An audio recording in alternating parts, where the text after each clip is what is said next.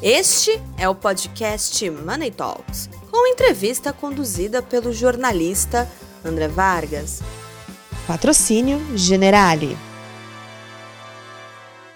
Olá a todos, bom dia, boa tarde, boa noite. Eu sou André Vargas, editor de Money Report, e agora trago para esse Money Talks o Flávio Prol, diretor da Mobitec, uma entidade que agrega operadores de linhas de ônibus por aplicativo, como o Boozer, que é, como o nome já diz, é o Uber dos ônibus, e outras empresas mais. Ele vai falar sobre uma lei que surgiu de repente, que prejudica a competitividade do setor, criando normas extremamente cartelistas, em um momento em que o setor de transporte intermunicipal de passageiros, transporte rodoviário, deveria estar se modernizando.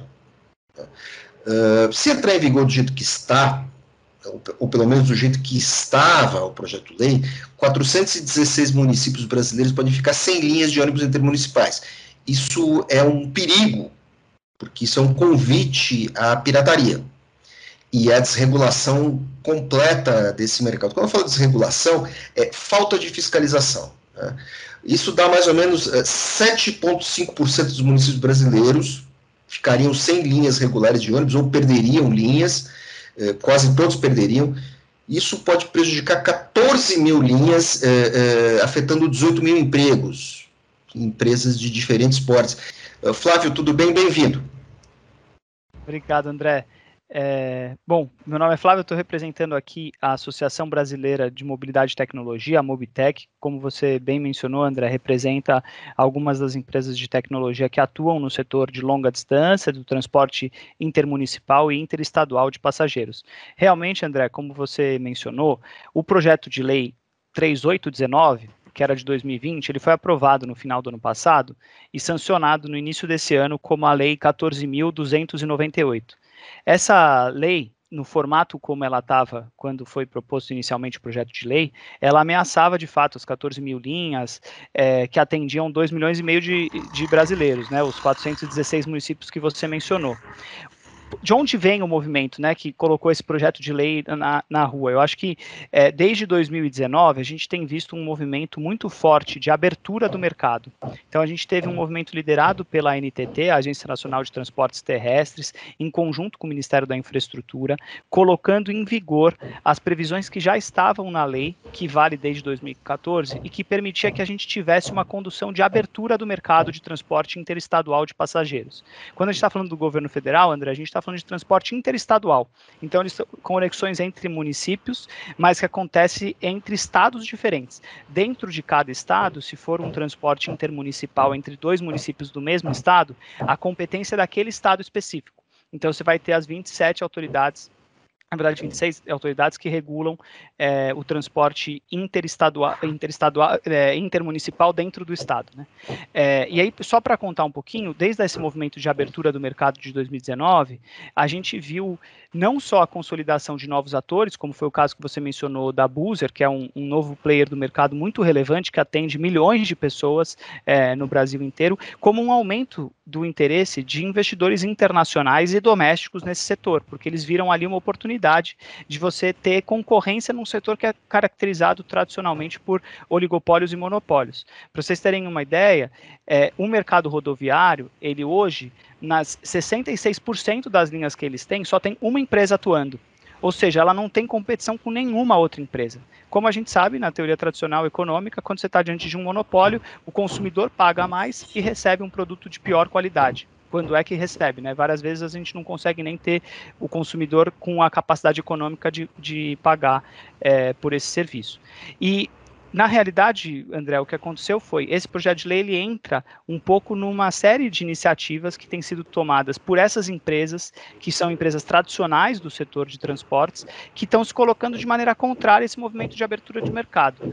É, então, eles é, promoveram ações no Supremo Tribunal Federal contra a abertura de mercado, eles acionaram o Tribunal de Contas da União para tentar impedir que a NTT exercesse a sua autoridade, sua competência regulatória, e eles também movimentaram o poder legislativo por meio desse projeto de lei. O projeto de lei no início, André, ele foi colocado de pé por parlamentares que eles próprios têm, empresas tradicionais é, de ônibus, né? Então, de maneira muito clara, fica evidente esse interesse do projeto de lei impedir o movimento de abertura de mercado, que era um movimento saudável, bom para a economia brasileira, porque, como você disse, gerava empregos, eram 180, são 180 mil empregos que foram gerados nesse período recente aqui, é, com essas novas linhas que estão sendo geradas. Vários municípios que antes não eram atendidos por transporte interestadual de passageiros começaram a passar a ser atendidos. Então, é um pouco dentro desse contexto que a gente tem que analisar esse projeto de lei.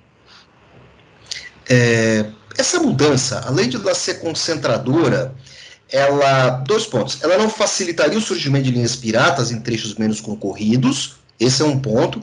E o segundo ponto, essa legislação nacional, ela com o tempo, ela não pode acabar sendo encampada pelos estados, afinal, as empresas interestaduais, elas estão baseadas em estados algumas no Espírito Santo, algumas em São Paulo, Minas, quer dizer, todas as grandes companhias, elas estão centradas em alguns pontos. Eu duvido que, eu duvido que com essa legislação eh, nacional isso não seja também, não corra o risco de ser encampado na esfera estadual, criando uma concentração muito maior. E você tem também aquela questão do transporte rodoviário intermunicipal de bordas.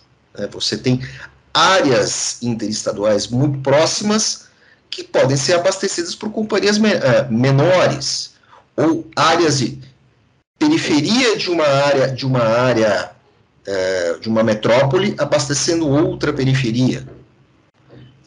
André, eu acho que você está certíssimo. Assim, é, é, primeiro lugar, ressaltar que acho que quem mais sai perdendo num movimento de legislação como esse é o consumidor. Isso é muito importante que a gente deixe bem claro aqui. É, porque na prática, quando você tem um movimento de abertura do mercado, como a gente estava vendo, e de maior concorrência, o que você tem é uma tendência dos competidores competirem pelo consumidor para oferecer um serviço de melhor qualidade a um custo menor, ou seja, a um preço menor para o consumidor.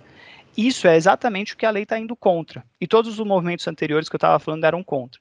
É, então, eu, eu não sei te responder diretamente, André, se isso vai incentivar né, a lei, como estava no, no, no, formato original, se ela ia incentivar ou não a pirataria. Pode ser que sim, eu não sei te responder, mas com certeza ela ia prejudicar o consumidor, porque as regiões que estão formalmente desatendidas iam continuar desatendidas.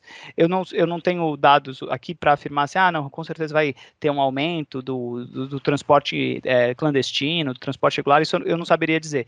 Mas com certeza o que a gente veria era investidores formais, formalizados, que estão interessados em investir capital, trazer emprego e trazer um serviço de melhor qualidade para a população, eles estariam impedidos de fazer isso. E pelo contrário, né, a legislação, no, no, formato do projeto de lei original, ele cancelava linhas que tinham sido autorizadas, como você falou no começo, André. Acho que no início você mencionou, né? São 14 mil linhas que estavam ameaçadas de, de serem extintas.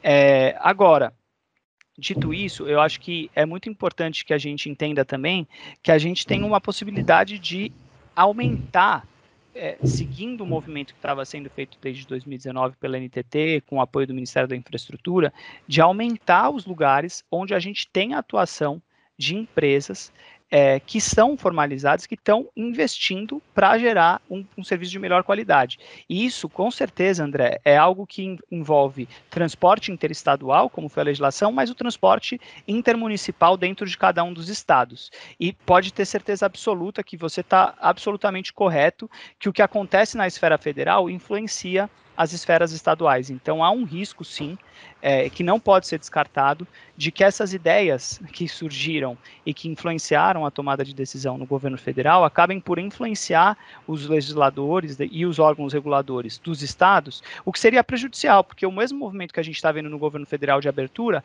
a gente tem visto em alguns estados. Então, acho que o, o exemplo, até que a gente estava comentando antes de começar a entrevista aqui, André, do estado de Minas Gerais. Minas Gerais teve um avanço excelente na legislação no início do ano passado, por iniciativa do governo, e ao longo do ano a gente foi vendo uma série de retrocessos promovidos pela Assembleia Legislativa do Estado de Minas, que também financiada e, e isso, apoiada é, por empresas tradicionais do transporte intermunicipal do Estado de Minas, acabaram influenciando é, e, e, conseguindo aprovar uma legislação que é contrária à abertura de mercado, ou seja, no limite contrária ao próprio consumidor final é, do Estado de Minas. Então acho que você está certo em relação aos dois pontos. É, tem uma é, algo a legislação vem num modelo que é prejudicial para os é, consumidores finais. Isso pode gerar, sim, impacto em relação à pirataria, mas a gente não tem dados para afirmar. Só que, principalmente, esse tipo de legislação federal pode impactar as legislações estaduais e ser aí completamente prejudicial é, para o setor de longa distância. Dois pontos. Vamos, vamos pensar em termos de Brasil. Né? Uh, como é que as empresas menores vão lidar com isso? Porque você tem rotas interestaduais de menor densidade entre algumas capitais nordestinas, vamos supor, entre Juazeiro e Petrolina. Como é que fica isso? Uh, uh, tem operador pequeno nessas praças. Né? Uh, como é que esse pessoal vai lidar e outro ponto, né? É, me parece que essa legislação amarra o uso da tecnologia.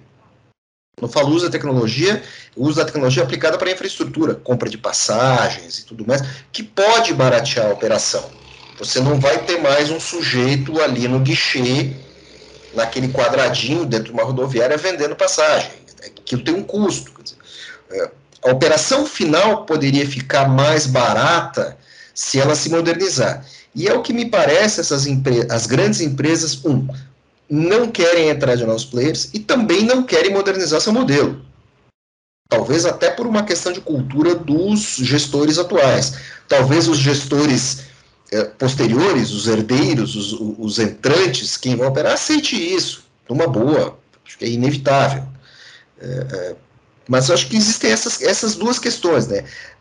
Travar a tecnologia e tirar os pequenos. Sendo que muitas vezes os pequenos, dependendo da tecnologia, se for uma tecnologia de aplicativo, de app, os pequenos operadores podem utilizar isso perfeitamente, de uma maneira muito fácil. Você não precisa ter um sistema muito sofisticado, muito grande para atender, porque você não lida com uma gama muito grande de, de clientes, de passageiros. Vai ter uma empresa ali com 5, 10 ônibus. Estou é, correto por aí? Você tem, temos essas limitações no horizonte? André, a legislação no formato original, como ela tinha sido proposta, ela era bem prejudicial para vários pequenos investidores que estavam é, investindo em linhas regulares. Então, como você mencionou na sua primeira fala, foram 14 mil novas linhas autorizadas desde 2019. Isso significa que vários investidores estavam investindo para ter novas autorizações de linhas regulares. É, então, claramente a legislação como ela veio, ela veio para atacar justamente esses pequenos e médios investidores. É, dito isso, a legislação como ela foi aprovada, ela não tem essa é, extinção das 14 mil novas linhas, e ela não impede que a NTT continue autorizando as novas linhas. Então, aqui é, é, algo importante que a gente conseguiu, em várias conversas, pela abertura que houve principalmente na Câmara dos Deputados, negociar é, essa res, é, retirada do texto do projeto de lei, essa extinção das 14 mil novas linhas. Agora, o projeto de lei manteve uma, uma, um critério de análise que a NTT vai passar a ter que considerar, que pode sim ameaçar pequenos e médios investidores. Qual que é esse critério? É o critério que se chama viabilidade econômica. Não faz sentido, André, é, para qualquer investidor, você exigir que a autoridade reguladora analise a vi viabilidade econômica do negócio. Porque a vi viabilidade econômica do negócio é o próprio negócio. Então, se tem um investidor que está disposto a investir, é porque ele já fez a sua análise de viabilidade econômica e está disposto a fazer o investimento naquele negócio. Você quer falar de é, viabilidade técnica, critérios de segurança, critérios, critérios mínimos de operação? Eu acho que isso tudo está perfeito. E a NTT já regulava e tem que continuar regulando. Agora, a NTT abriu uma porta para analisar a viabilidade econômica de uma determinada linha é abrir a porta para eventualmente você ter retrocessos significativos na abertura de mercado. E aí, por, nesse sentido, André, é muito importante essa entrevista, porque a gente pode esclarecer para todo mundo que estiver nos ouvindo que a gente pode, daqui para frente, influenciar a regulação desse critério. Então, acho que todo mundo que estiver interessado em acompanhar as discussões do setor de longa distância, a gente deveria conseguir pressionar a NTT e o Ministério de Infraestrutura para exigir que a regulação do critério de viabilidade econômica, que foi previsto agora na legislação, ele seja regulado pela NTT, que é o órgão regulador, que tem critérios claros de como regular. A gente tem que fazer uma análise do impacto regulatório de exigir, começar a exigir essa, esse critério, e que a sociedade possa participar, influenciando essa tomada de decisão, para que não venha da noite para o dia uma canetada influenciada por, eventualmente, empresas tradicionais do ônibus, e esse critério de viabilidade econômica, ao invés de ser um critério, como deveria ser, inexistente, é, passar a ser um critério que funciona para a autoridade reguladora impedir novos entrantes no mercado. Isso seria muito ruim para os pequenos e para os médios é, é, investidores do setor. Agora, olhando para a tecnologia especificamente, André, eu queria é, retomar um outro ponto. O projeto de lei no formato original, ele tinha claramente uma ideia de tentar impedir que você tivesse a digitalização de alguns processos dentro do setor de longa distância. Vários desses critérios a gente conseguiu também derrubar na tramitação do projeto de lei. De fato, permaneceu no texto de lei uma vedação da intermediação de venda de passagens no caso de fretamento. É, a gente não vê isso com muitos problemas, eu estou sendo bem transparente com você, porque o transporte por fretamento, que é um tipo de transporte é, de passageiros, ele já não permitia anteriormente a venda individual de passagens, então continuar proibindo a intermediação da venda individual de passagem, a gente não vê isso como um problema. É, mas o intuito da legislação, você está perfeito, André, era realmente dificultar um processo de digitalização de um mercado que tem que passar por isso. A gente viu isso na Alemanha, a gente viu isso em Portugal, a gente está vendo isso nos Estados Unidos. Todos esses países, eles passaram por movimentos de abertura de mercado e de um intenso processo de digitalização para melhorar a prestação de serviços para o usuário para o tomador final do serviço. É, a gente não pode ficar atrás nesse debate aqui. E eu acho que a Mobitech, por meio das suas associadas, tem mostrado que a gente está podendo investir nisso. A gente tem a Buser, que é uma das maiores investidoras no, no setor hoje, a gente tem a Flixbus, que é a maior empresa europeia que está começando a operar no Brasil tem uma operação bastante significativa, é a maior empresa europeia do setor, e tem outras empresas que estão vindo da Índia, dos Estados Unidos, para investir no Brasil no setor de longa distância. Então, acho que não, não tem por que a gente ficar é, receoso em relação à possibilidade de que serviços digitais vão significar custo menor e maior, maior qualidade de serviço para os usuários. Essa briga, em algum ponto, ela é parecida ela é, só para esclarecer para o nosso, nosso ouvinte, ela é parecida com a briga das empresas de táxi e do, das associações de taxistas com o Uber. Ela tem pontos em comum, até por ser uma questão que envolve tecnologia e que envolve outro. Só que, por outro lado, vocês são muito mais regulados. Eu acho que isso é super importante de trazer, André, que assim, o debate táxi versus Uber era um debate em que é, a Uber estava fazendo um transporte que é o transporte privado de passageiros ele tem uma regulação na lei do Plano Nacional de Mobilidade Urbana, mas ela é uma regulação de uma atividade econômica em sentido estrito. Nesse sentido, a gente tem até decisões do Supremo Tribunal Federal que já reconhecem que a gente está diante de uma atividade econômica que um privado pode exercer. Quando a gente está falando de transporte regular de passageiros, o transporte intermunicipal e interestadual, a gente está falando de um serviço público. E isso a gente não nega. É, então, por ser um serviço público, é o que você falou, vai ter uma carga de regulação muito maior. É, eu, é, é, nesse sentido que eu que gostaria só de fazer essa diferença do debate táxi versus Uber em relação aos debates é, que a gente vive aqui. É, e aí sim, tem toda uma carga de regulação que é diferente para quando a gente está falando de transporte regular de passageiros, quando a gente está falando de transporte por fretamento. Dito tudo isso, André, eu acho que da perspectiva é, da concepção de defesa de, dos interesses de monopolistas, né, é, que tinha um pouco no debate do táxi, né, de falar assim, ah, não, mas eu consigo é, manter um, um serviço de boa qualidade sem um monopolista, porque só os taxistas poderiam exercer esse tipo. Isso evidentemente, como todo mundo que usa Uber e, e 99 e qualquer outro aplicativo de transporte privado de passageiros reconhece, não é verdade. A gente tem um serviço de mais qualidade a um preço menor e, e na verdade, não acabou com os taxistas, né? Os taxistas continuam existindo também, competindo um pouco mais. Então, todo mundo teve que melhorar um pouco seus serviços. E a mesma coisa a gente espera aqui. Então, quando você tem mais concorrência, você tem uma tendência a ter um, um, serviço de melhor qualidade a um custo menor para os consumidores. E considerando os dados que eu tinha mencionado no início da entrevista, André, de que no Brasil 66% das linhas de transporte entre um município e outro, eles têm uma empresa só atuando, quando a gente pensar numa abertura de mercado em que a gente estimule a entrada de novas empresas que comecem a operar concorrendo com essas linhas que são monopolistas, pode ter certeza, eu pelo menos tenho essa certeza é, muito clara para mim que a gente vai ter uma melhora na prestação de serviço. A gente vai ter serviços de mais qualidade a um custo menor. É, então, custo menor quanto? Vamos supor assim, você teve, quanto custo? O pessoal quer saber assim, quanto, quanto vai levar nisso? Quanto vai levar nisso?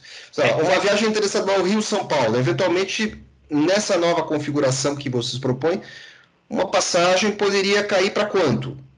A gente não tem estudos consolidados sobre isso, André, para eu poder te falar em média, mas se você for ver hoje, na comparação de algumas empresas que são novas entrantes praticando preços em relação às empresas consolidadas, tem lugares que a gente tem preços 30% mais baratos, 40% mais baratos. Chegou até épocas do ano que você tinha passagens 50%, 60% mais baratas do que as que estavam sendo praticadas pelas empresas regulares. Então, é, isso vai depender muito de qual é a linha, é, quais são os municípios, quantos entrantes novos a gente tem, qual era o grau de consolidação do player anterior, é, o quanto que isso é uma estratégia de entrada no, no negócio, quanto que isso vai se estabilizar ao longo do tempo. Mas, para mim, André, é só reforçar o quanto que a concorrência econômica ela gera um incentivo para os competidores deles reduzirem o preço e melhorarem o serviço. Porque quando você está sozinho, é aquela velha história, como você já viajou bastante no interior do Rio Grande do Sul, no interior de Minas, você sabe, chegava na rodoviária, só tinha uma empresa que fazia aquela linha. Às vezes a pessoa nem estava lá, nem estava te atendendo, porque ela, enfim, só, você só tinha aquela opção, você ia ter que esperar. Se fosse um serviço ruim, péssimo, ele era o único serviço, é a única empresa que ia te levar de um lugar A para um lugar B dentro de um estado ou de um estado para o outro. Quando você tem duas opções, você com certeza vai começar a olhar para a vaga do lado, né, para o lugarzinho do lado pensar assim, poxa, será que aquele ali vai me dar um um serviço melhor. E se você tem isso na palma da sua mão, no seu celular, podendo escolher, comparar, tendo o feedback dos usuários, dizendo quais são os melhores ônibus, quais não são os melhores ônibus, qual que é o nível de é, pontualidade, qual que é o nível de qualidade do motorista, se ele se preocupa com segurança, não se preocupa, se o ônibus está em boa qualidade, se ele te oferece Wi-Fi, não te oferece Wi-Fi, se ele oferece algum outro tipo de comodidade como banheiro ou não, enfim, é uma infinidade de elementos que caracterizam a competição e que pode ter certeza que se a gente só tivesse de um para dois, que ainda não sairia de uma situação de oligopólio, né? Você teria ali só dois competidores, é um duopólio. Ainda assim, o serviço ia ser melhor do que a situação que a gente vive hoje, em que 66% das linhas são caracterizadas por uma empresa só, é, hegemônica naquela linha. Meu caro, muito obrigado pelos esclarecimentos. Eu acho que essa discussão está quente e ela deve evoluir mais. Com certeza, André. Eu que te agradeço profundamente pelo convite, pela oportunidade de a gente conversar. Estou à disposição do Money Talk sempre que vocês precisarem. Contem com a Mobitech. Cara, muito obrigado. Tenho certeza que vamos conversar outras vezes. Até a próxima.